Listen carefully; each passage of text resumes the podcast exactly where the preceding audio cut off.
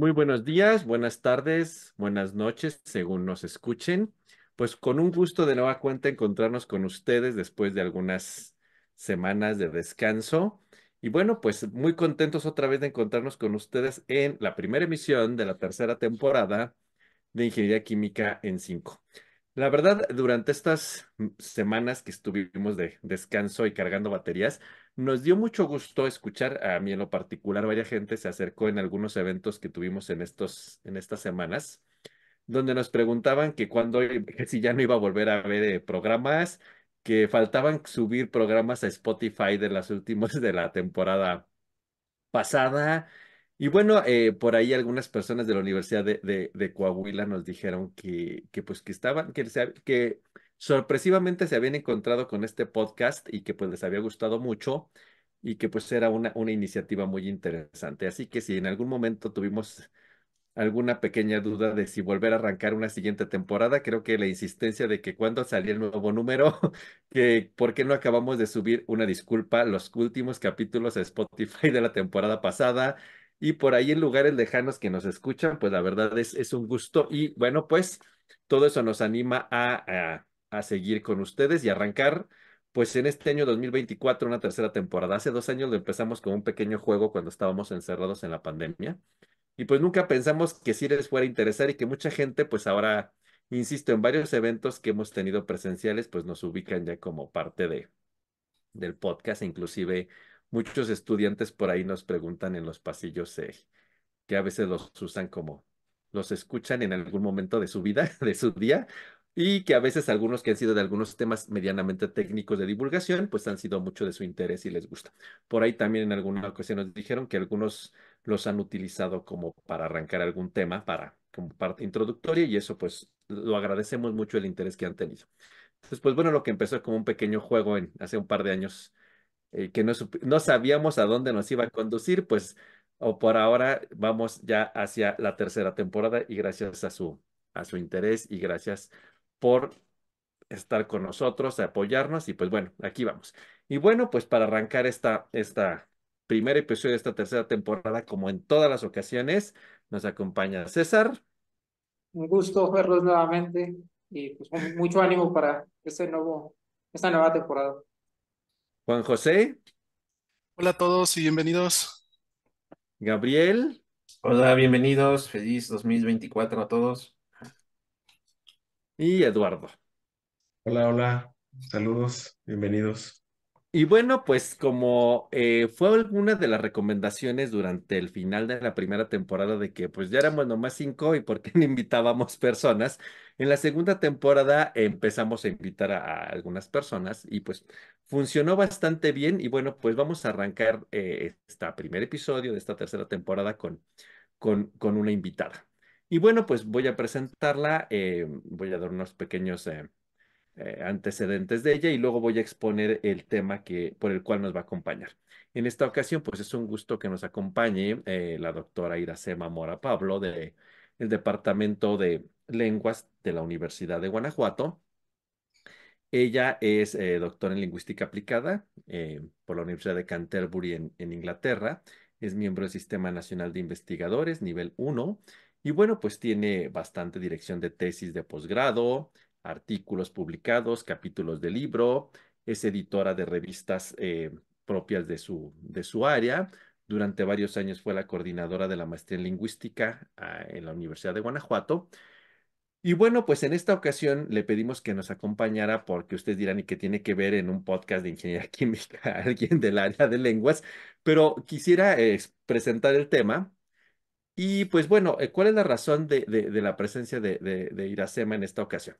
en los últimos años nos hemos dado cuenta que eh, junto a las habilidades técnicas que son exigidas en las diferentes disciplinas, pues hoy día algo que es súper relevante son las habilidades blandas, este juego de habilidades que están siendo muy requeridas tanto en la industria como en la parte académica y que parece ser que son sumamente importantes durante la selección de personal, en la selección de puestos de trabajo, inclusive en los posgrados. Y bueno, entre esas habilidades sabemos que está la parte de trabajo en equipo, liderazgo, emprendimiento, y una que está siendo muy importante ahora que vivimos en, pues seguimos siendo un mundo globalizado, aunque en los últimos años esto ha estado empezando a cambiar y hemos vuelto a ser más regionales, pero la parte del uso de idiomas, ¿no? Y una cosa que en el caso particular de, la, de las ciencias eh, es importante, pues es la divulgación del conocimiento. Y la mayor parte de la divulgación del conocimiento que hacemos en la forma tradicional, sea publicando artículos, sea en foros académicos, usualmente cuando es en el extranjero, pues no importa si estamos en un país que hablan alemán o francés o chino o español, pues usualmente este lenguaje que se ha estandarizado como en cuestión universal, pues ha sido el inglés. Sabemos que las grandes revistas eh, de altísimo factor de impacto y de gran prestigio en casi todas las áreas científicas y disciplinares, pues están en inglés y los grandes foros académicos se encuentran también en el idioma, en el idioma inglés. Entonces hoy día pues es un requisito, eh, pues pareciera como algo obligatorio saber inglés como ese idioma universal de la ciencia y de la divulgación del conocimiento. Sin embargo, pues hoy mismo nosotros nos podríamos encontrar ante el hecho de que pues a veces se nos complica este idioma no solamente en la presentación de congresos, no solamente en la generación de artículos o en una forma de hasta poder comunicarnos con nuestros colegas en, en diferentes reuniones. A veces es complejo y a veces pues hacemos circo, maroma y teatro para poder llevar a cabo todo esto. Y si vamos a los niveles básicos de, de, licenciatura, por ejemplo, pues todavía es un tema muy complejo en los estudiantes el conocimiento del inglés como una segunda lengua casi obligatoria para acceder al conocimiento en libros, revistas, información en línea, eh, un podcast también como este científico que puede estar en otra lengua que puede ser importante. Y entonces, pues el día de hoy un poco nos queremos centrar en hablar de esta, de esta habilidad blanda en lo particular, porque hoy día mucho de lo que los estudiantes y también muchos de nosotros podemos decir, pero ¿para qué nos preocupamos de aprender un segundo idioma si ahí están los traductores en línea, ahora tenemos estas bondades de la inteligencia artificial? Por ahí yo he escuchado que inclusive ya hay traductores en, pues digamos, en vivo, yo puedo tener una llamada telefónica y con estas eh, aplicaciones de inteligencia artificial yo puedo estar hablando en español y el staff me hace la traducción y estoy hablando con alguien en China en mandarín, ¿no? Yo ya no tengo ah, necesidad de aprender un segundo idioma. Entonces, muchos de los estudiantes, eh, pues, a veces se resisten inclusive ya a aprender formalmente un segundo idioma o el inglés porque pues con todas estas herramientas parece ser ya no es necesario. Es más, hasta para escribir un artículo ya podríamos inclusive usar, pues ya el Google Translator ya parece ser obsoleto, ya podríamos usar una plataforma como el ChatGPT y nos podría hacer el documento completo en, en, en, en, inglés o en cualquier idioma, ¿no? Entonces, volvamos a retomar la parte básica y esa es parte de la intención de haber invitado a la doctora Iracema, pues para que nos platique si en verdad a lo mejor ya el, el estudio formal digamos, sería como una idea genérica del programa.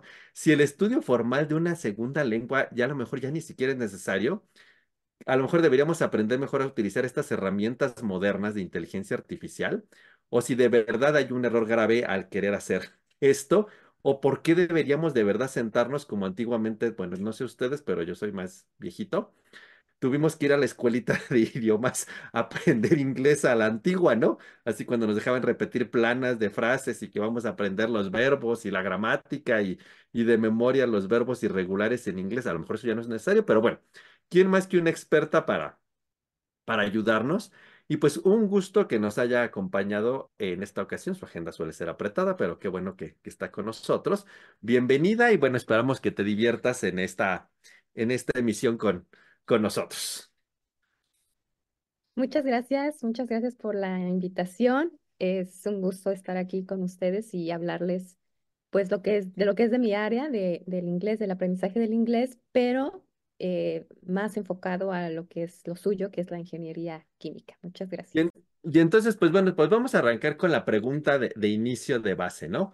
¿Por qué es importante estudiar inglés para un desarrollo profesionalizante o un desarrollo académico, un desarrollo de investigación en el campo de la ingeniería química? O ya, o ya mejor nos vamos a usar una app. No, todavía es necesario aprender o estudiar el idioma para poder sacar todas las ventajas posibles que pueda tener eh, alguna aplicación o lo que es inteligencia artificial. Pero antes de llegar a, lo de inteligencia artificial, eh, eh, ¿por qué es importante aprender inglés en general en, en, su área? El inglés es una lengua franca que en el campo científico. Entonces ya a partir de ahí sabemos que todo lo más novedoso, lo más reciente que se ha publicado, los estudios más, más recientes, no se van a publicar en español, sino que se van a publicar en inglés. Entonces, ese es la primera, el primer acceso que tenemos al, al, al idioma. Entonces, una parte de la profesionalización, porque solamente una parte, es estar actualizado en el ejercicio de sus responsabilidades como ingenieros químicos. Y una de esas responsabilidades es precisamente el tener acceso a las investigaciones y posteriormente, con la contribución que ustedes hacen, poder difundirlas. Entonces, eso es primordial para decir, sí necesito aprender el, el inglés, ¿no? Otra cosa es que eh, ya sé que se, que se dediquen a la industria o que se dediquen a la parte más académica o la, o la de investigación, es necesario el inglés. ¿Por qué? En la industria, las empresas transnacionales van a buscar ingenieros que hablen inglés como segunda lengua, porque al ser la, el inglés una lengua franca, la comunicación dentro de la empresa va a ser en inglés. No va a ser en japonés, no va a ser en, en, en chino, no va a ser en francés, va a ser en inglés. Entonces, esto les va a permitir crear equipos multiculturales y al crear equipos multiculturales, el inglés es, digamos, que su posesión más valiosa dentro de la empresa. Si ustedes están en el lugar correcto, con la persona correcta, tal vez les puedan llegar oportunidades que antes no hubieran tenido si ustedes no supieran inglés. Entonces, todo esto nos lleva a que, ¿cuál es el valor que tiene el inglés dentro de la ingeniería química? Pues es un valor muy grande, porque los pone a otro nivel de competitividad con sus contrapartes. Entonces, esa puede ser la diferencia entre que los contraten o no los contraten. Así de simple.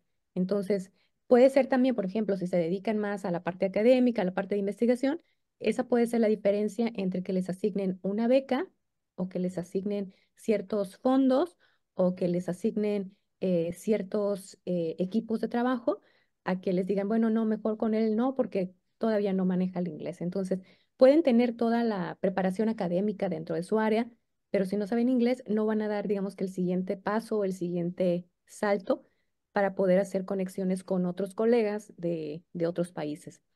Y también eh, a lo mejor, bueno, dicen, bueno, pero eso ya es hasta después, hasta que ya me vaya yo a trabajar o lo que sea. Y la verdad es que no, porque dentro de su carrera, dentro de lo que ustedes están estudiando, pues hay eh, áreas que las publicaciones salen en inglés. Por ejemplo, eh, estuve leyendo que ciertas materias que ustedes llevan, por ejemplo, la de transferencia de calor, transferencia de masa o reactores, lo primero es en inglés. Entonces, aunque sea que ustedes empiecen poco a poco a descubrir los conceptos que se tienen en ingeniería química, cómo se dicen en inglés, cómo se dicen en español, eso ya los va preparando para posteriormente el poder hablar y redactar sobre teorías, sobre avances, sobre programas, sobre lo que ustedes realizan en, en ingeniería química, pero más aún cuando ustedes llegan a ser responsables de crear esas teorías, de crear esos programas, de crear esos proyectos y sobre todo de darlos a conocer. Entonces, todo esto pues les va a dar una ventaja competitiva contra sus, sus colegas que a lo mejor no hablan el inglés. Y bueno, y en ese sentido, van a ahondar, pero con todo esto que dices, pues a uno le queda claro la relevancia de, del inglés, ¿no? Pero, pero si quisieras un poco para cerrar esta primera pregunta, ¿Y por qué entonces, sabiendo todo esto, tenemos esa resistencia a aprenderlo? ¿O cuál ha sido el problema? En México en particular hay ya varios estudios que tenemos eh, dentro del Departamento de Lenguas, por ejemplo. Eh, hemos estado investigando lo que ha pasado con los programas nacionales de inglés que se han dado en México desde hace muchos años, que implican que se empieza a aprender el inglés en, en nuestros tiempos, Gabriel, Empezábamos con el inglés formal dentro de la escuela pública hasta la secundaria, ya con clases formales.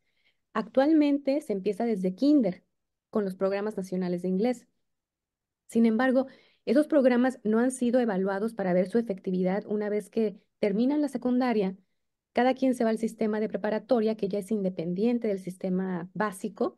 Entonces, em, eh, ya cada alumno tiene su propia experiencia y cuando empieza en la universidad, otra vez nos encontramos con que vamos a empezar a dar clases otra vez a partir del verbo to be, que es lo más básico.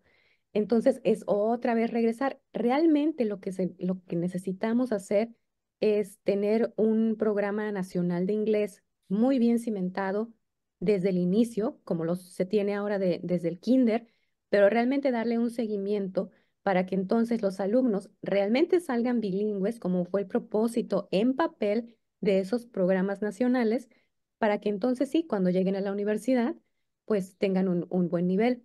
Eso, los resultados que han dado esos programas, pues ha traído que precisamente sea esa resistencia a aprender el inglés. ¿Por qué? Porque los alumnos dicen, es que otra vez voy a la secundaria y empiezo con el verbo to be.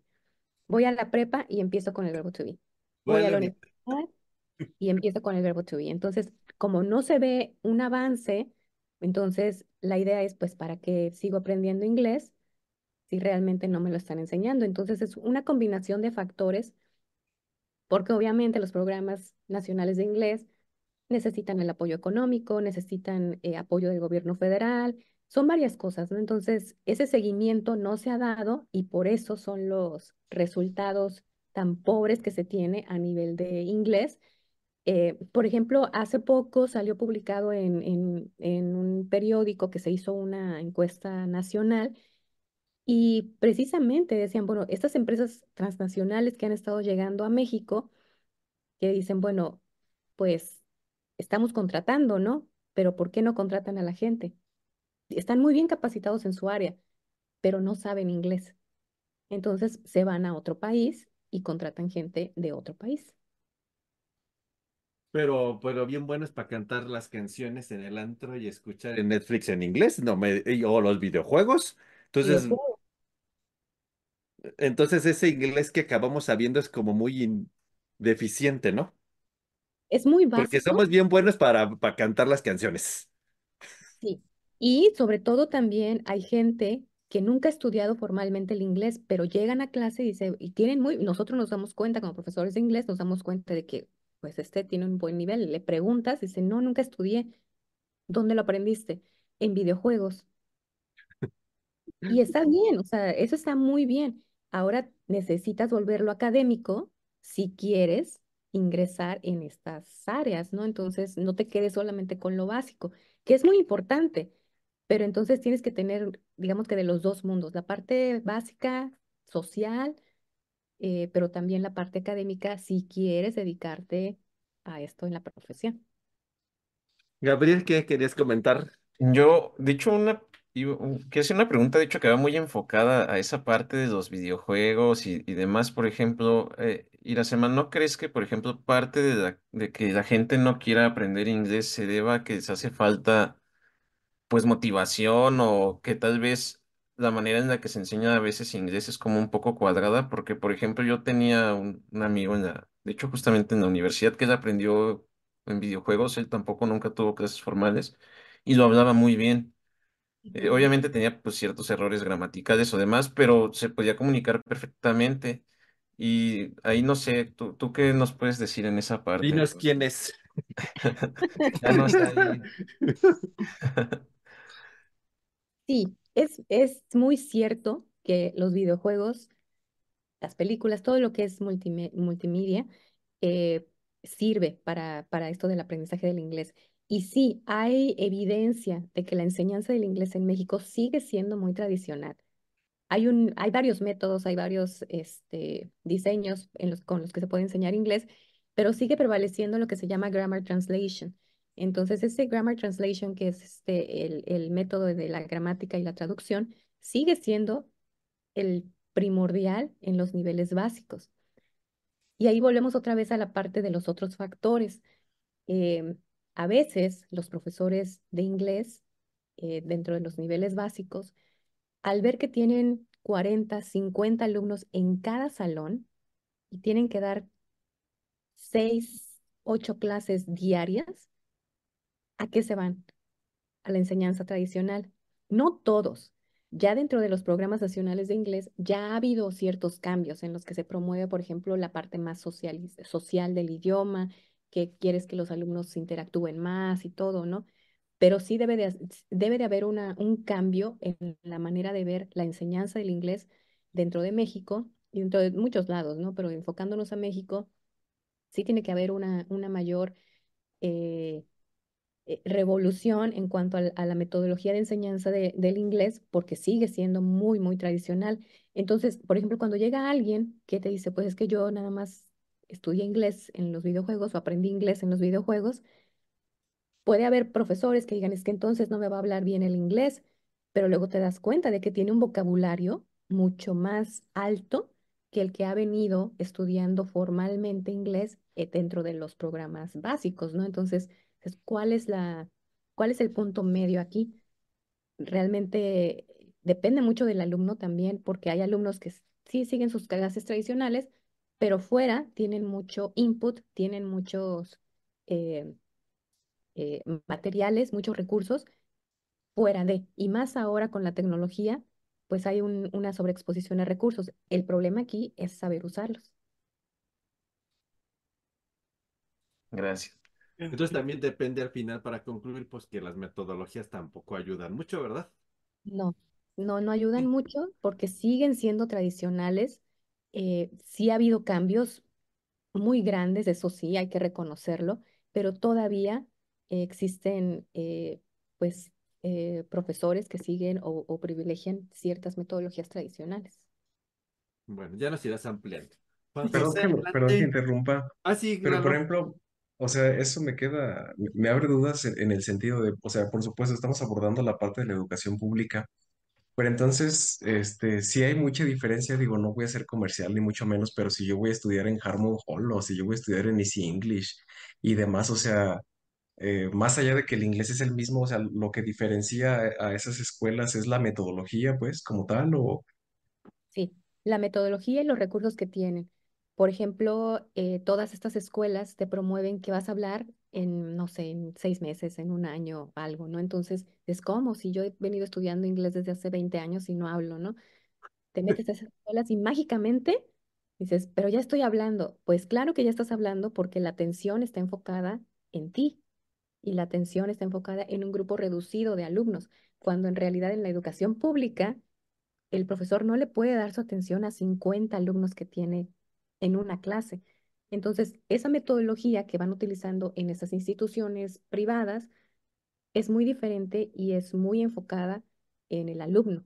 Entonces, claro que tienes muchos, muchos recursos, muchos más este, eh, lugares y, y, y, y sitios en los que tú puedes practicar el inglés que no tienes cuando nada más estás dentro de, de un sistema básico. Gabriel. Gabriel. Otra vez yo todo preguntón. Una pregunta que, este, de hecho me surgió ahorita que comenta Bueno, esto viene de, un caso personal. Por ejemplo, yo mucho tiempo estudié inglés, sentía como que me estancaba. Y pues cambié muchas veces de, de escuela y demás hasta que llegué a cierta, digamos, escuela, no voy a decir nombres para no. y sentí que mi nivel despegó bastante. Sí, entonces era mucho por el, por el tipo de técnica de, pues ahora sí de enseñanza o de, de, de práctica del inglés que ellos tenían, ¿sí? Pero bueno, te estoy hablando que pues eh, para eso tuvieron que pasar, no sé, tres, cuatro años tal vez, este, hasta que yo encontré, eh, pues ahora sí, pues como un método de enseñanza que fuera efectivo para mí, ¿sí? En ese sentido, como, ¿qué recomendación das tú como para que las personas, no sé, puedan encontrar el método de enseñanza que más se desacople a, esto. Digo, también que no anden como bailando ahí un poco o yendo de escuela a escuela o qué sé yo.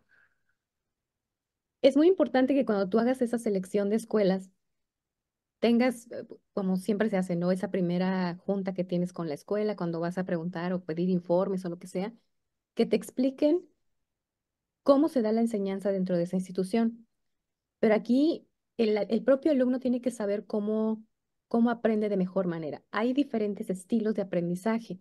Hay quien es más eh, visual, hay quien es más auditivo, hay quien es más eh, kinestésico, de que le gusta más el movimiento y demás. Entonces, por ejemplo, hay una, bueno, tampoco voy a decir nombres, pero hay una, una escuela privada Diga muy famosa, muy famosa en León Para inscribirnos.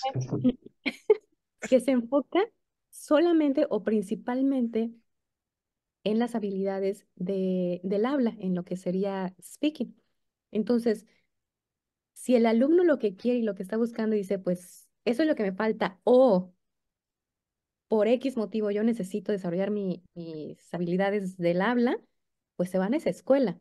Si tú vas, por ejemplo, a algunas como en Harmon Hall, pues la enseñanza es ahí más comunicativa, ¿no? Entonces vas a, vas a leer, vas a hablar, vas a escribir y todo, pero de una manera mucho más comunicativa. Entonces, sí tienes que conocer qué es lo que hacen las escuelas, pero sobre todo el hacer ese análisis de qué tipo de alumno eres tú en el sentido de qué es lo que, cómo aprendes generalmente, no nada más idiomas, sino en general, cómo es que aprendes. ¿Eres más de los que les gusta escribir? ¿Eres más de los que les gusta escuchar? ¿Eres más de los que les gusta ver? Y con ver eh, tiene- retienes mucho más vocabulario. Entonces, eso es primordial para saber qué escuela dentro de estas varias escuelas que existen en, en México es la, la mejor o la que se acomoda mejor a, a tus necesidades. Pero igual y siento que esto también podría complicarse, ¿no? Digo, a lo mejor a estas alturas alguien de aquí sí podría decir, sí, a mí me gusta mucho escuchar, ¿no? Yo soy más visual, pero a lo mejor pensando en una educación formativa, pues yo creo que un niño difícilmente va a decir, ah, es que yo soy, este, visual, etcétera, o, lo- o kinestésico, dijiste, ¿no? Algo Sí, así, de eso a lo hecho, mejor ni sabe qué es eso. Y no, pienso el, que el todo eso se Sí, el niño complica. no va a saber, porque ahí el papá es, o los papás son los que van a tomar la decisión. Pero por eso precisamente dentro de estas escuelas hay cursos para niños. Entonces, cuando se desarrollan esos cursos para niños es con la misma metodología del, del instituto o la que caracteriza al instituto donde vas a ir, pero modificado a niños. Por eso muchas veces dicen, es que ¿por qué, por qué aquí no aceptan niños? Bueno, es que hay cursos especiales para niños y hay cursos para adultos. Muy bien. Ya nos dejó peor. Sí. Yo Bueno, yo, aquí. A, ver, Juan José, para que nos hunda más. sí, bueno, de hecho yo te tenía una, una pregunta más. Ahorita hemos estado hablando, por ejemplo, de la parte de lectura del inglés, inclusive el habla, ¿no?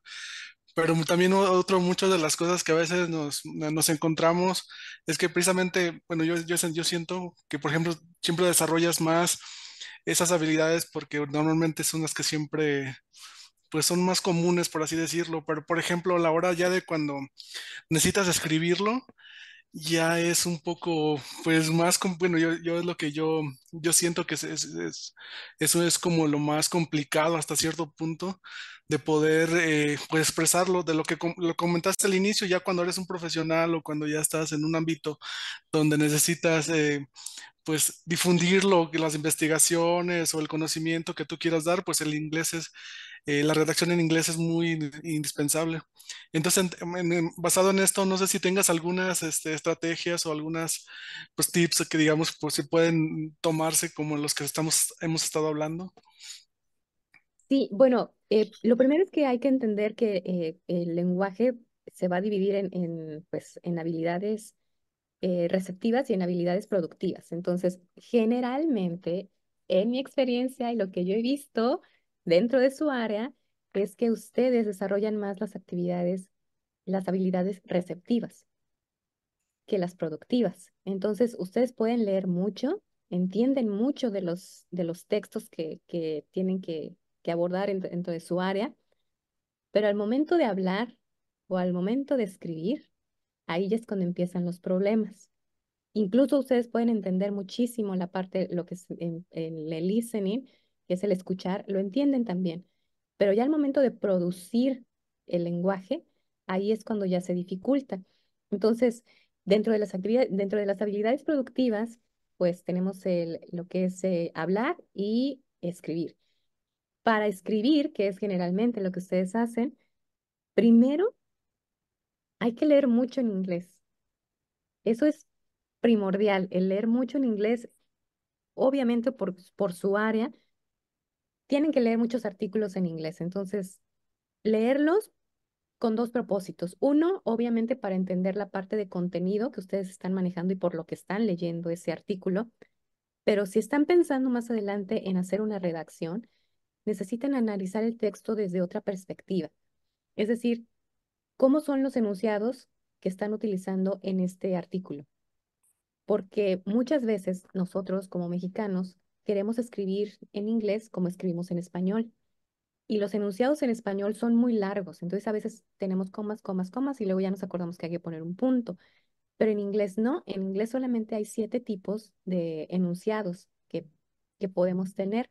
Y aparte la redacción debe de ser muy concisa, es muy, es muy lógica, muy concisa, muy reducida, muy al punto, ¿no? Entonces, eso es parte de la retórica que, que tenemos dentro del inglés, del español y de cualquier idioma, ¿no? Entonces, el primero es leer, pero leer mucho, pero leer con ciertos propósitos, ¿no? También eh, la, la tecnología, ahora uno de los tips es usar la tecnología, pero hay que saber utilizar la tecnología. Hay sitios de internet, por ejemplo, que nos ayudan a pulir nuestra redacción académica. Y dentro de estos sitios de internet, por ejemplo, el más común que tenemos es Grammarly, pero no podemos utilizar esas herramientas si no tenemos un conocimiento básico del inglés. Entonces, para poder, para que Grammarly nos pueda ayudar, nosotros tenemos que hacer un primer paso, ¿no? El, escribir y todo. Hay otra, por ejemplo, que se llama Killbot, que ya es una vez que tu enunciado está bien o, tu redacción está, digamos, bien, pero tú le quieres dar otro, otro, otro nivel, hacerlo un poco más formal, pues lo pones ahí. Pero si, si de entrada el input o lo que tú le das a la, a la aplicación está mal redactado, está mal gramaticalmente, lo que te pueda dar la aplicación va a estar mal también. Entonces, dentro de los tips es primero leer, tener un nivel básico del inglés, pero también es el saber utilizar las aplicaciones o la tecnología que tenemos al alcance ahora y sobre todo eh, la más difícil es para speaking, que es hablar. Y uno de los tips para, para mejorar el, el habla dentro del inglés, pues es practicar. Y muchas veces yo he visto dentro de su área que por más que uno les, les pide que hablen, nadie participa, todos calladitos y no quiere, les preguntamos y no, yo no. Dices, pues es que así no, no vas a practicar. Entonces, aunque, aunque hagan, cometan errores, aunque sepan que o que no están seguros de lo que van a decir, tienen que decirlo para que entonces alguien más los pueda corregir. Que también ya hay aplicaciones para que ustedes puedan ver su pronunciación o monitorear su pronunciación o evaluar la pronunciación.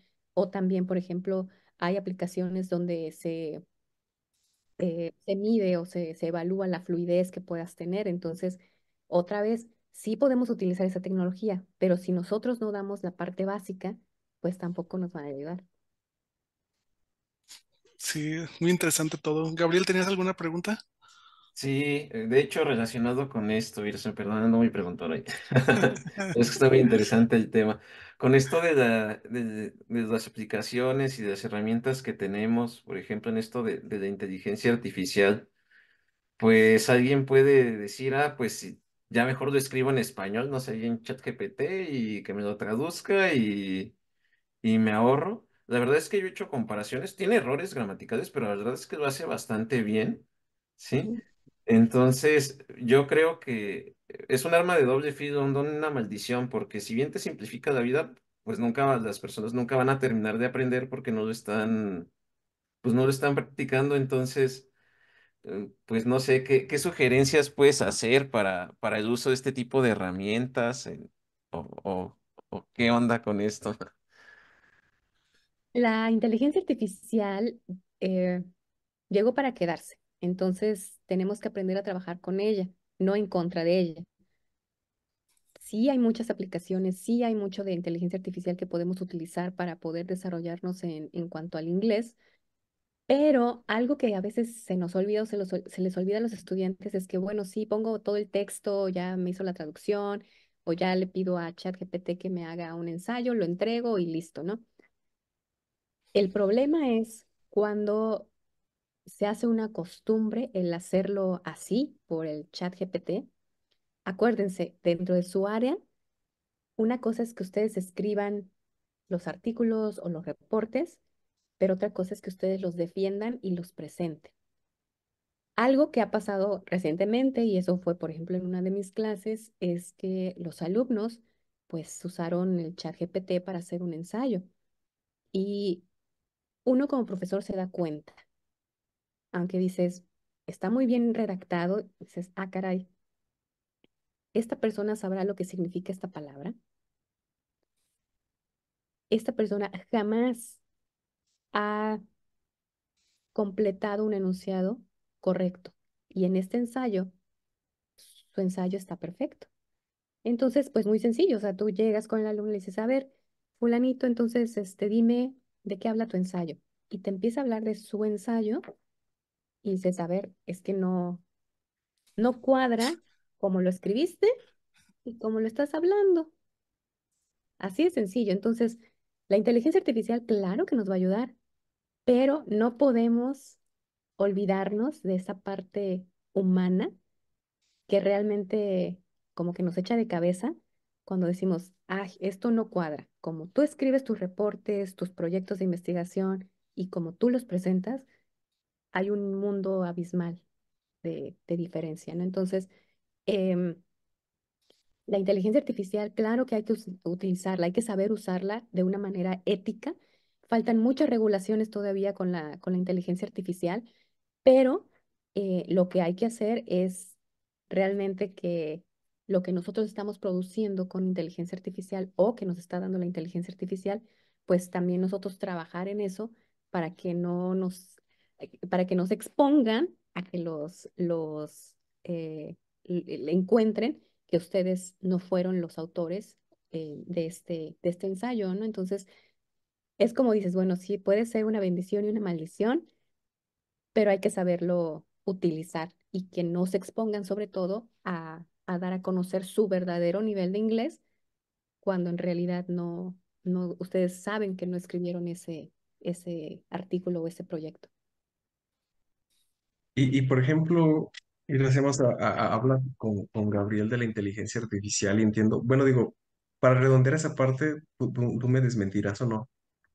Luego también tenemos la mala costumbre incluso de ni siquiera escribir bien en español. Entonces uno escribe mal en español y quieres traducir, ya sea con ChatGPT o alguien tradu- o algún traductor por ahí que te encuentres. Y, y las traducciones, o sea, las hace distintas y a lo mejor el significado cambia. Sí es cierto, ¿verdad? O sea, digo, si, si redacto así súper mal el español y, o sea, el- tampoco es tan buena la inteligencia artificial eh, hoy en día, ¿no? No, tiene sus fallas, obviamente, y, y siempre lo que nosotros le aportamos o el input que nosotros le damos a la inteligencia artificial, eso es clave para que el producto que nos regrese la inteligencia artificial sea mucho más certero y mucho más eh, confiable en lo que vamos a entregar. Entonces, si ya de, partida tenemos una mala redacción en el español, 100% garantizado que lo que produce el- la inteligencia artificial con lo que los datos que tú le diste va a estar mal. Entonces, eso aunado a que la retórica del inglés y del español es muy diferente. Entonces, al momento de hacer la, la traducción, por ejemplo, algo como Google Translate, eh, pues va a ser enunciados tal cual los tienes en inglés, eh, tal cual los tienes en español, y cuando los leemos en inglés, pues es un enunciado así de largo que dices, estos enunciados no existen en inglés. Y ya, ya, desde ahí ya, ya, ya valió todo el ensayo. O sea, que habría que aprender bien español primero antes de utilizar el traductor. Sí, Y, y, por ejemplo, bueno, má- más allá de la, de la intensia, de la inteligencia artificial, este, tu experiencia con algo a lo mejor un poco más, menos tecnológico, no sé, el Duolingo, sí, sí, sí servirá. Sí, tiene sus, tiene un, eh, tiene una buena intención el Duolingo. eh, es una, una herramienta muy buena, por ejemplo. eh, ayer precisamente estaba platicando con un colega aquí que está aprendiendo italiano. Entonces, estaba con su aplicación de Duolingo y, y lo único que, que te hace en los primeros niveles, digamos, es que te da cierto número de palabras y tú las tienes que ir repitiendo. Entonces, es igual lo que hacemos en una clase. Poner atención a la pronunciación, repetir y todo. Entonces, es formar hábitos de repetición de palabras para poder acostumbrar el, eh, el aparato fonador y los puntos de, eh, de precisión, de pronunciación y todo. Entonces, eh, todo eso, pues claro que nos va a ayudar. No va, no va a ser igual que, que tomar una clase, por ejemplo, porque vamos a empezar así como que de lo básico y Duolingo pues te da vocabulario suelto.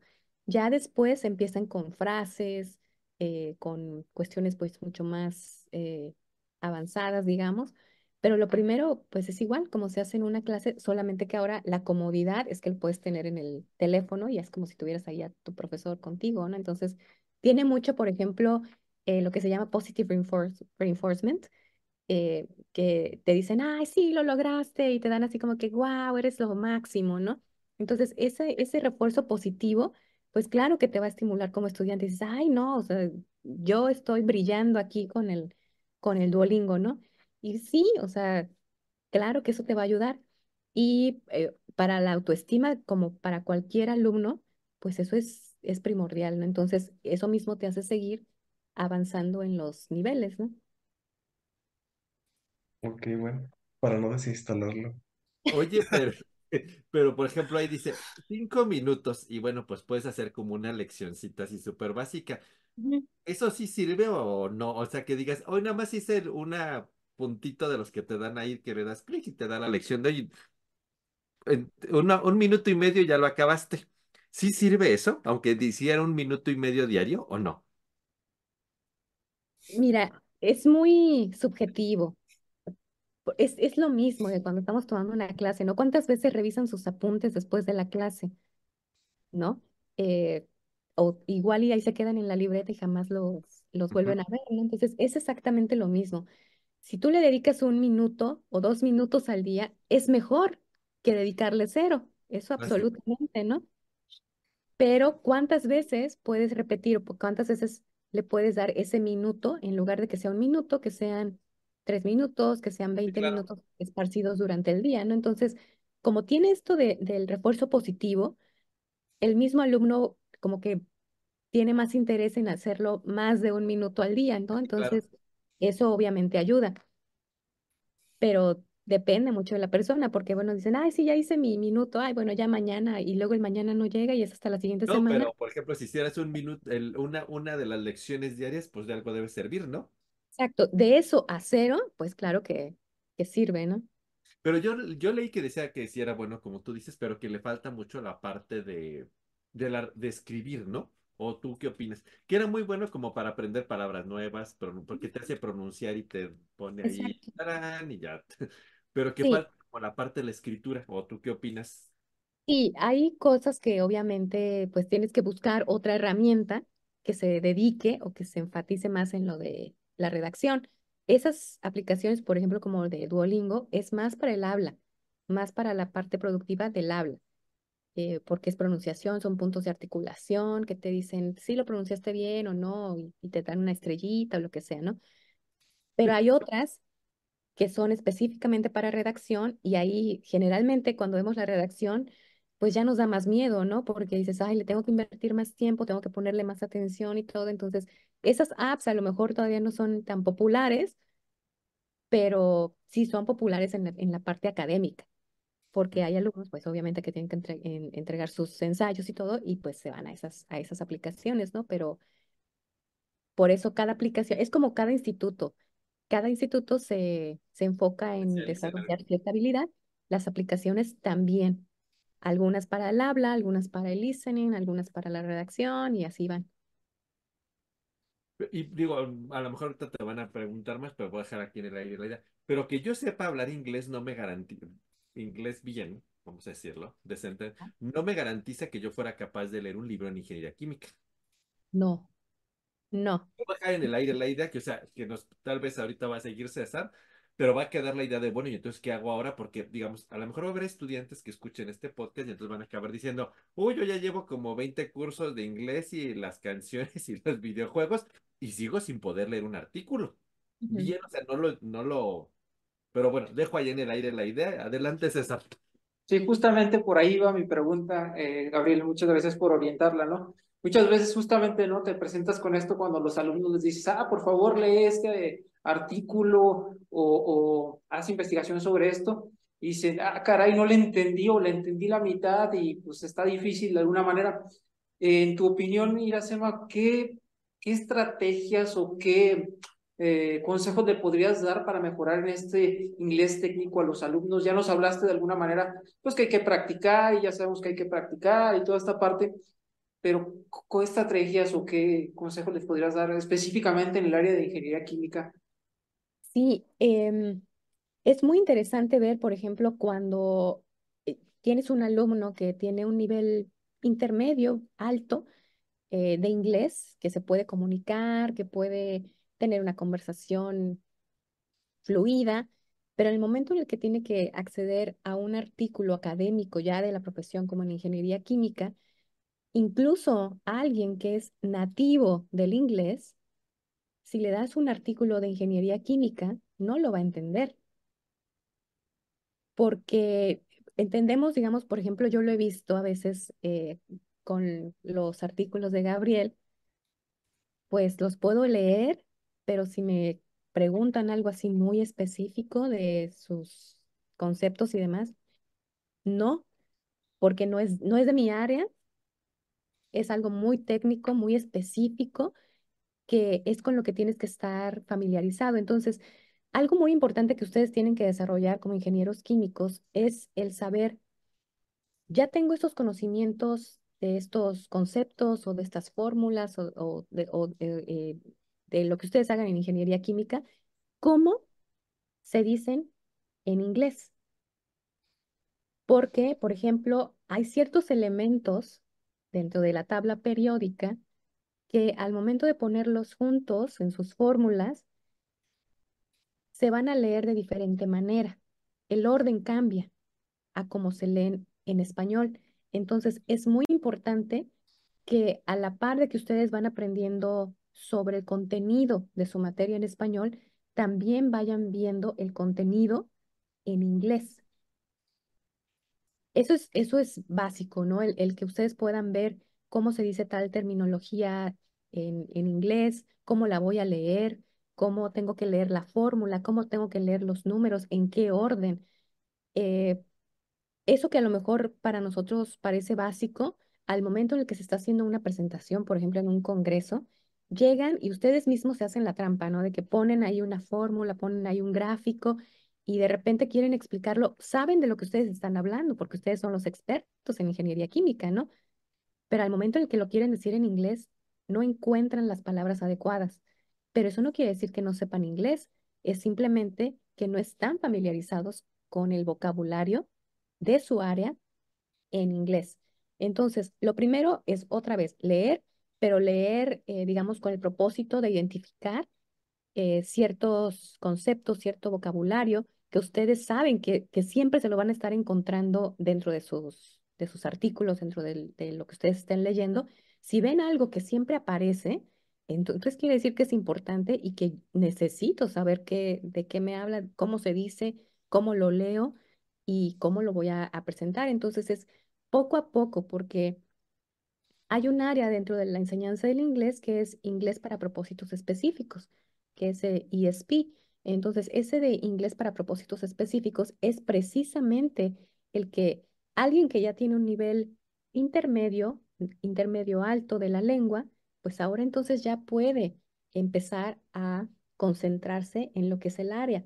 Por ejemplo, hay muchas clases, incluso en el área de económico administrativo, que hay clases que son de ESP, que son para negocios. Y ahí es donde te van a decir, esto es la terminología que necesitas para esto, esto es lo que se dice, eh, es lo que se usa en inglés, pero ya específicamente de tu área.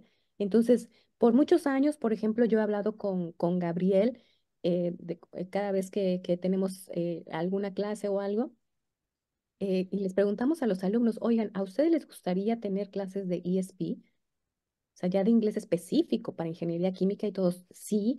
Y luego, ¿por qué no ha sucedido? ¿no? Entonces, tenemos ya... el coordinador, mírenlo.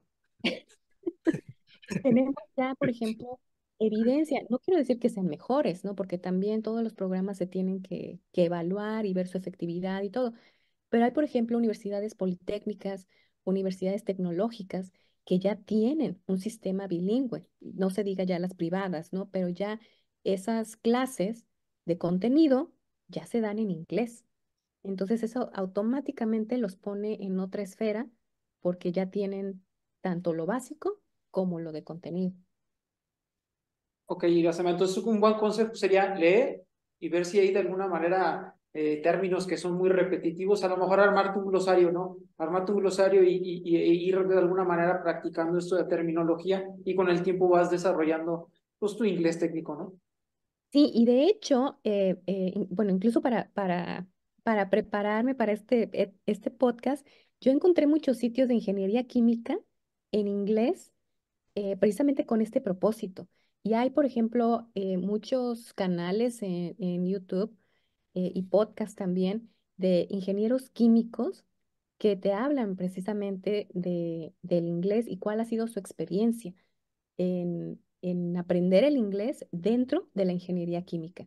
Y, generalmente lo que ellos dicen es que, bueno, sí me sirvió lo de la universidad, sí me sirvió lo que estaba yo estudiando, pero fue al momento de ingresar ya a la parte laboral en la que tuve que forzarme a hablar, escribir y todo, porque si no me iban a dejar o, no me iban a contratar. Entonces, ahora sí, eh, como, todos, ¿no? Hasta que no hay una amenaza, entonces ya no nos movemos. Sí, muchas veces pasa eso, ¿no? Que el miedo puede más que la motivación muchas veces. ¿eh? Y en ese sentido también me pasaba mucho que cuando, me sigue pasando con los estudiantes, que les dices, bueno, por ejemplo, para la, la industria Excel, inglés, ¿no? Es como que lo básico, ¿no? y de alguna manera eh, ellos te dicen, el inglés va a seguir manteniéndose, o sea, va a ser la lengua madre para toda esta parte, porque luego hablan de que el japonés, el ruso, dependiendo, ¿no? En tu perspectiva, Iracema, ¿tú crees que, el inglés va a seguir siendo como esta lengua base para, pues de alguna manera, esparcir todo el conocimiento, o si va a haber un cambio sustancial en el futuro? Va a seguir siendo el inglés, porque todavía, por ejemplo, lo vemos en muchos journals, ¿Qué es lo que se privilegia? El que se escriban los artículos en inglés. Solamente, por ejemplo, cuando eh, quien se dedica, por ejemplo, a la industria, los contratan, eh, es una transnacional, los contratan, no sé, por ejemplo, aquí en México, van a empezar obviamente en inglés. Su, su trato colaborativo con los demás va a ser en inglés.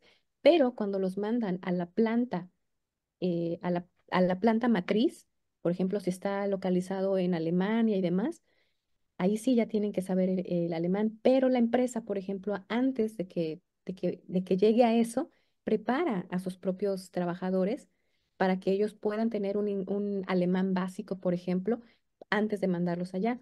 Hay un, bueno, tan solo tenemos la Volkswagen en Puebla. La Volkswagen tiene su propio centro de, de idiomas.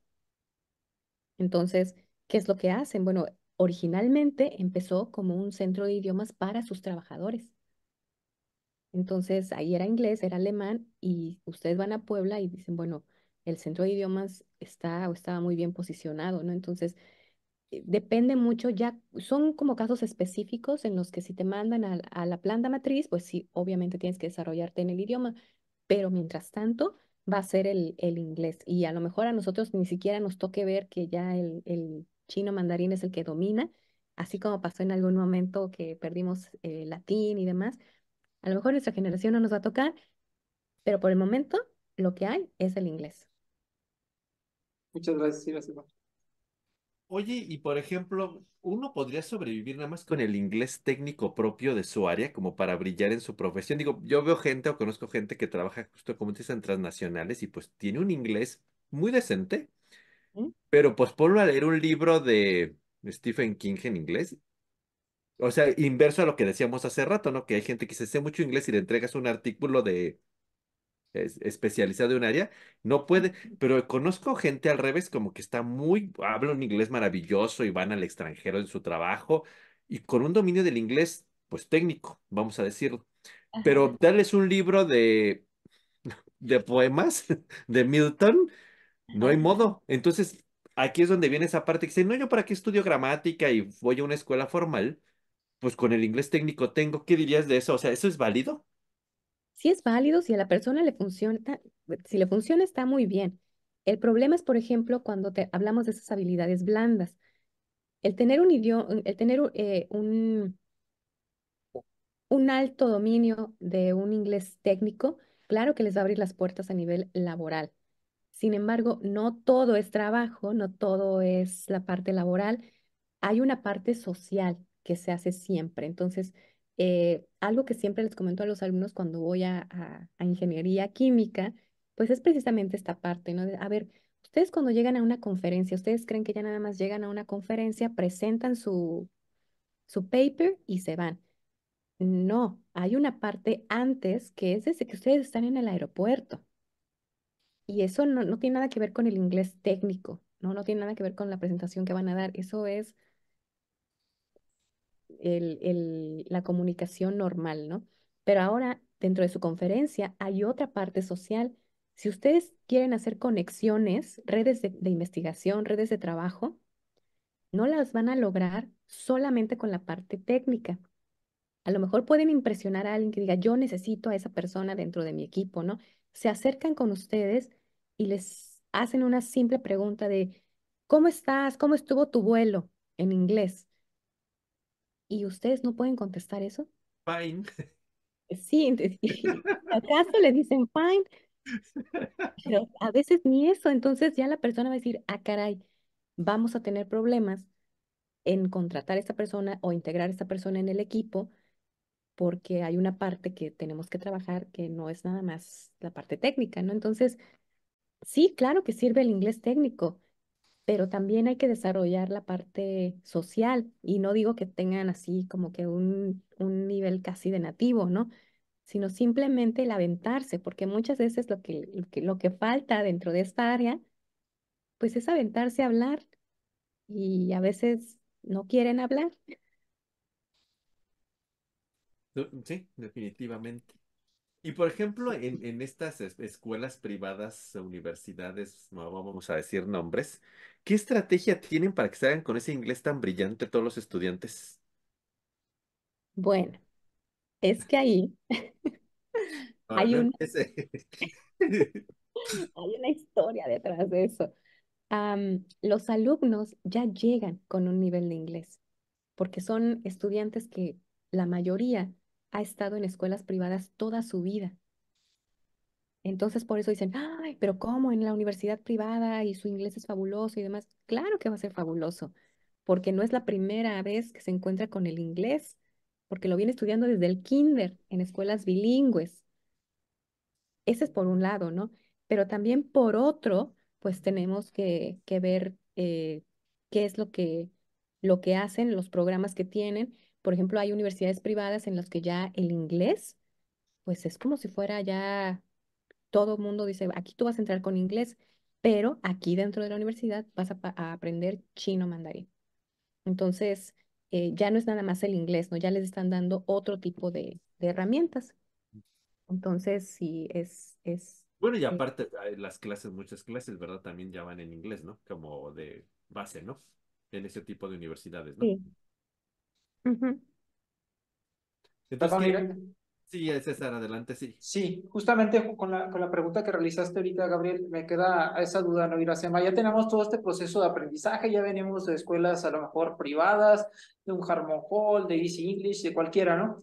Pero luego viene esta parte, ¿no? Como cuando sales de la universidad, ¿no? Ya te gradúas o te dan tu diploma y el inglés yo creo que es algo que se necesita practicar, ¿no? Porque de alguna manera pues para la pronunciación, la redacción y toda esta parte. ¿Qué recomendaciones nos puedes dar, IBSM, parte de estas plataformas que han dicho, Duolingo y todas estas, como para practicar este inglés y a, lo mejor no bajar el nivel o ir subiendo el nivel? ¿Qué, qué, recomendaciones nos podrías dar en ese sentido? Aquí depende mucho del objetivo del, del, del estudiante. Una vez que sale, ¿qué es lo que quiere hacer? ¿Insertarse ya a la fuerza laboral o seguir con estudios de posgrado? Si es con estudios de posgrado, entonces es practicar eh, lo que es más el inglés académico. Dentro del área lo, es su inglés técnico, el saber redactar, el saber leer, el saber escuchar, la terminología, etcétera, porque en eso se va a concentrar su parte de estudios, ¿no? Pero si ya se va a la fuerza laboral, aquí lo primordial es que siga estudiando eh, o que siga practicando la parte oral, pero también la parte de redacción, dependiendo en dónde se vaya a insertar. Ahora, Aquí hay, hay algo que sí tenemos que ser muy realistas. la parte de redacción académica, si en español, si nosotros nos podemos, nos ponemos a pensar cuánto tiempo me llevó redactar bien en español, generalmente nos empiezan a, enseñar a redactar en español desde la primaria, o al menos así era en nuestros tiempos, nos enseñaban eh, eh, desde la primaria, ¿no? Los diferentes tipos de ensayos y demás. Pero, pues realmente nuestra redacción en español, ¿hasta cuándo vemos que ya se vuelve formal y académica? Si bien nos va, es hasta la prepa. Y ya cuando tiene que ser ya totalmente académica, pues es en la universidad. Entonces, eso en español nos lleva, ¿qué les gusta? Como unos 14, 16 años. En inglés, si vemos eso, hay estudios que nos dicen cuánto tiempo te lleva aprender a redactar en inglés académicamente. El promedio son unos 10 años. Mejor me voy Entonces, a ChatGPT. por eso, ahora que salió el chat GPT, dice, no, pues de aquí soy, ¿no? Y claro que nos ayuda. Eh, el chat GPT no, no es malo. Hay otras aplicaciones, por ejemplo, como el Po, pero el chat GPT nos puede ayudar, por ejemplo, eh, le pueden meter un, un artículo y dicen, bueno, a ver, chat GPT, yo quiero hacer eh, un resumen de este artículo. O dime cómo se explica tal sección del artículo. O defíneme el vocabulario principal de ese artículo. O créame tablas en base a ese artículo. O organízame el texto en cada sección de un escrito, los headlines o, o- o los headings que tiene, ¿no? Eh, ¿cuál es el propósito de este artículo? ¿Cuál es eh, la audiencia a la que está dedicada este artículo? Identifícame el tono de este texto. Entonces, uno de los tips pues sería seguir utilizando, sí, la inteligencia artificial para seguir practicando, no para que lo sustituya a ustedes, sino para seguir practicando. Uno de los usos de ChatGPT que ahora los profesores tenemos que saber cómo usarlo es precisamente esto, ¿no? Hay, por ejemplo, ciertos comandos, porque to- todo para ChatGPT y todo este tipo de inteligencia artificial, pues todo se refiere a los comandos que se le da. Entonces, si ustedes ponen, por ejemplo, eh, eh, ChatGPT o Po, chat with me, Si usted le pone así como que platica conmigo, el discurso del ChatGPT cambia, porque no es así como que write an essay on tal cosa, no escribe un ensayo en tal cosa, pues claro que se los va a escribir porque ustedes eso le pidieron. Pero si ustedes le ponen chat with me sobre X tema y demás, ustedes van a ver que el, lo que les genera, pues tiene otro tono. Entonces, algo que sí hay que, que, que ver es que sirve como una base, porque el chat GPT y este tipo de herramientas se alimenta de Wikipedia. ¿Y cuáles son los problemas que tenemos con Wikipedia? Muchos, ¿no? Entonces, ¿qué, cómo verificamos o cómo evaluamos la veracidad de la información que tiene Wikipedia? Entonces, obviamente, genera un texto el chat GPT, pues lo jaló de Wikipedia. No es de Corpora, no es de algo más eh, estructurado, ¿no? Entonces, esto, con todo lo que esté eh, disponible en la red, pero principalmente Wikipedia. Si ustedes se van a Google, por ejemplo, y le ponen, ¿cuál es la definición de tal concepto, no? Siempre les va a aparecer como de las primeras opciones Wikipedia. Entonces, es lo mismo con ChatGPT, de ahí se alimenta el ChatGPT. Entonces, no es para que sustituya a la persona, sino que la persona lo pueda utilizar para seguir estudiando, para seguir aprendiendo, pero nunca con la idea de que los va a sustituir o que el chat GPT les va a hacer su trabajo, porque uno pues sigue siendo humano y uno es el que tiene que interactuar y uno es el que tiene que salir a defender, ¿no? Entonces, mientras eso no cambie, pues claro que podemos utilizar la tecnología, claro que podemos utilizar la, la inteligencia artificial, pero no va a, no va a sustituir lo que ustedes pueden aportar a la empresa o a la universidad o a su programa con lo que ustedes tienen. Nos dejó sin habla. Sí. Ya arruinó todo lo que yo quería hacer con la inteligencia artificial. Lo mejor es aprender a hablar bien español y escribirlo. vez.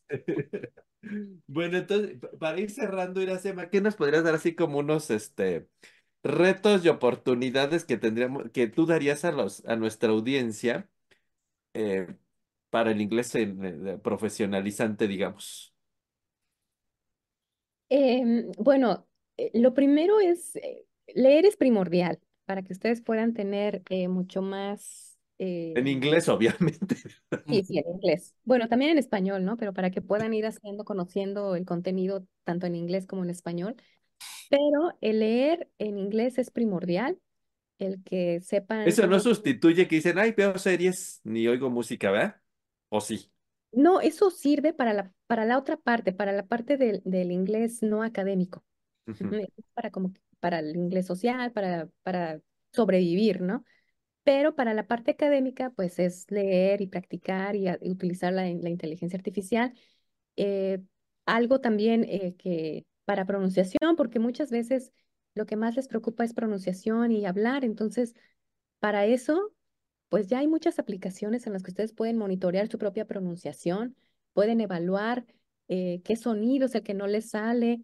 Generalmente son sonidos, por ejemplo, en, en en español tenemos cinco vocales, porque es, tal- es, un, es una lengua que se, se lee como se escribe, pero en inglés, aunque decimos es que tienen el mismo alfabeto, sí no tenemos las mismas letras, ¿no? Pero, eh, o casi las mismas letras, pero en inglés tenemos 12 sonidos de vocales. Entonces, esos 12 sonidos de vocales, pues no existen para nosotros en español. Entonces, es aprender cómo posicionar, por ejemplo, la lengua, eh, los puntos de articulación y todo. Todo eso hay que aprenderlo porque no lo tenemos en español. Entonces, si queremos realmente aprender, si queremos realmente estudiar la lengua, pues de entrada es conocer que hay sonidos diferentes que no existen en español y que tenemos que aprender desde cero a producirlos. Y eso sí, eso sí cuesta, ¿no? Entonces, hay muchas aplicaciones también que pueden utilizar para eh, practicar pronunciación. Eh, si ustedes quieren, por ejemplo, practicar eh, la redacción, también hay en Internet muchas aplicaciones en las que les pueden evaluar si sus enunciados están bien, si sus escritos están con cierta eh, deficiencia en el vocabulario, en la sintaxis, etcétera, ¿no? Entonces, eh, yo creo que es necesario sí conocer todas esas herramientas, hacer una eh, evaluación de qué herramientas son las que nos pueden ayudar, porque no todos los estudiantes son iguales, no todos necesitan lo mismo. Entonces, sí es necesario el que, el que se puedan familiarizar con, con las herramientas, pero obviamente siendo muy honestos con ustedes sobre su propio nivel de, de inglés y lo que ustedes pueden darle de, de información eh, para que los puedan ayudar, si no va a salir peor, ¿no? ¿Ya a nuestra edad todavía tenemos solución o ya no? Siempre hay esperanza. De eso no me... Te dije que no fuera a ser grosera. Porque hay mucha gente, digo, ya para ir cerrando, todavía puede hacer uno a la edad de uno decir, sí, todavía voy a corregirme o ya es too late.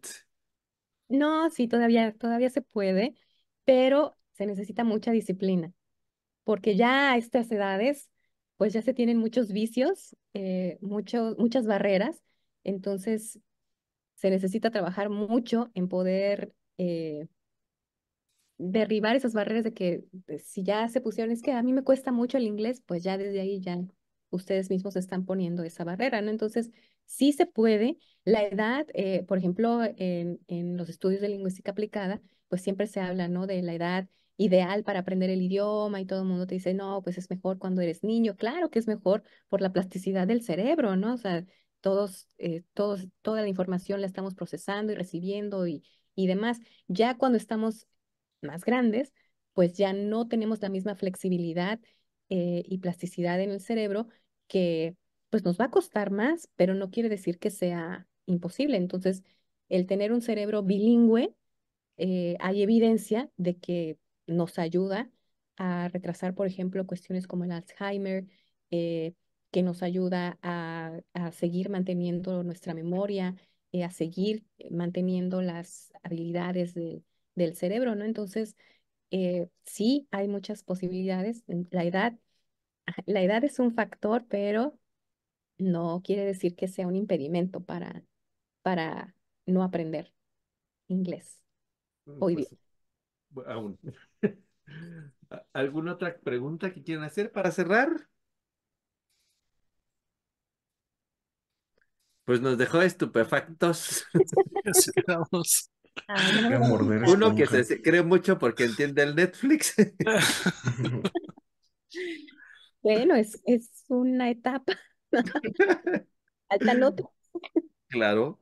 No, pues la verdad, un tema bien interesante que parece de, de entrada como muy rígido, no sé por qué necesito hablar inglés, pero al final de cuentas nos damos, eh, pues este, eh, un programa como esto nos da la idea de, de la necesidad, por un lado, y, de la importancia de, tener que usarlo para fines académicos, profesionalizantes, mejorar nuestro trabajo.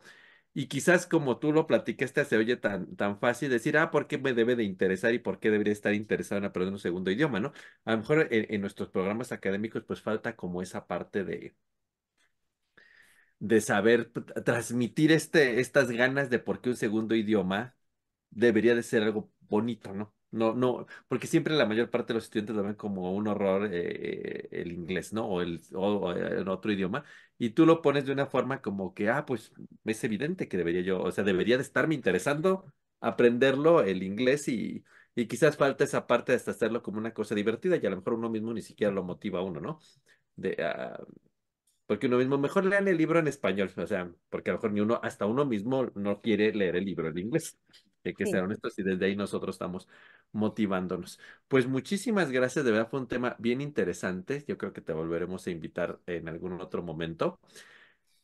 Pero sí, o sea, y, y llevarnos como esta moraleja, quizás toda nuestra audiencia, que los que se dediquen a la docencia o que nos escuchan como estudiantes, pues la necesidad de saber transmitir el interés y lo bonito que es saber un segundo idioma como este medio de comunicación global. ¿Y por qué es importante? Porque pues nos quedamos atrás en la carrera académica, en la carrera de profesión, en la carrera de, de, de- pues, lo que sea de, de mejorar en, en- en el mundo al que nos vayamos a dedicar eh, en la parte profesional. Pues muchísimas gracias. ¿Algún último mensaje que quieras dejarnos? Pues eh, primero, muchas gracias por la invitación y eh, solamente enfatizar de que si ustedes saben inglés o cualquier otro idioma que sea importante para su área, recuerden que si están en el momento indicado, con la persona indicada y saben inglés, eso puede ser la diferencia entre que ustedes puedan tener una oportunidad que antes no, no habían imaginado. Entonces, el inglés es importante en, en- la ingeniería química, definitivamente. Y en cualquier profesión en lo que... en Cualquier profesión. Bueno, pues entonces muchísimas gracias y antes ya de despedirnos, como siempre volvemos a nuestras tradiciones de nuestro podcast, pues cerremos con nuestras cinco palabras. Bueno, el, el día de hoy seis con nuestra invitada, ¿verdad? Entonces vamos a ceder a nuestra invitada su primera palabra para resumir este programa. Mm, multiculturalidad. Juan José. Networking. Ay, usted lo- luego, mire, el inglés lo sacó. Muy bien, ya, el, eh, aquí están los efectos del podcast ya. Gabriel, Desarrollo profesional. César, Yo me voy a quedar con lectura. Lalo. Globalización. Y bueno, pues yo cerraría con habilidad blanda, ¿verdad? Pues muchísimas gracias a, a la doctora Iracema. Y bueno, pues a- y muchísimas gracias a nuestra audiencia y de nueva cuenta, un gusto volver a estar con ustedes. Saben que hacemos este programa porque ustedes nos vuelven a preguntar, porque nos vuelven a insistir, porque nos dicen allá Juan José que a ver cuándo sube los dos que faltaron de la temporada pasada en Spotify. No es mentira, aquí eh, Eduardo también fue testigo de que nos preguntaron que faltan dos y no los he podido ir, pero bueno. Eso quiere decir, y por eso estamos aquí. Bienvenidos de nueva cuenta a toda nuestra audiencia a este primer episodio de esta tercera temporada. Gracias. Seguramente tendremos muchas más cosas interesantes a lo largo de estos programas durante este, durante este año. Y pues muchísimas gracias a la doctora Iracema por habernos acompañado abriendo esta este primer episodio, esta tercera temporada con este tema tan interesante. Y pues bueno, pues nos despedimos. Buenas tardes, buenos días, buenas noches según nos escuchen. Juan José. Hasta luego, saludos. Gabriel, Saludos a todos. César, Hasta luego. Lalo, Luego, bueno, y saludos. nuestra invitada. Muchas gracias, nos vemos pronto. Nos vemos muy pronto y entonces gracias a ustedes. Hasta nuestra próxima misión. Nos vemos. Saludos. Bye.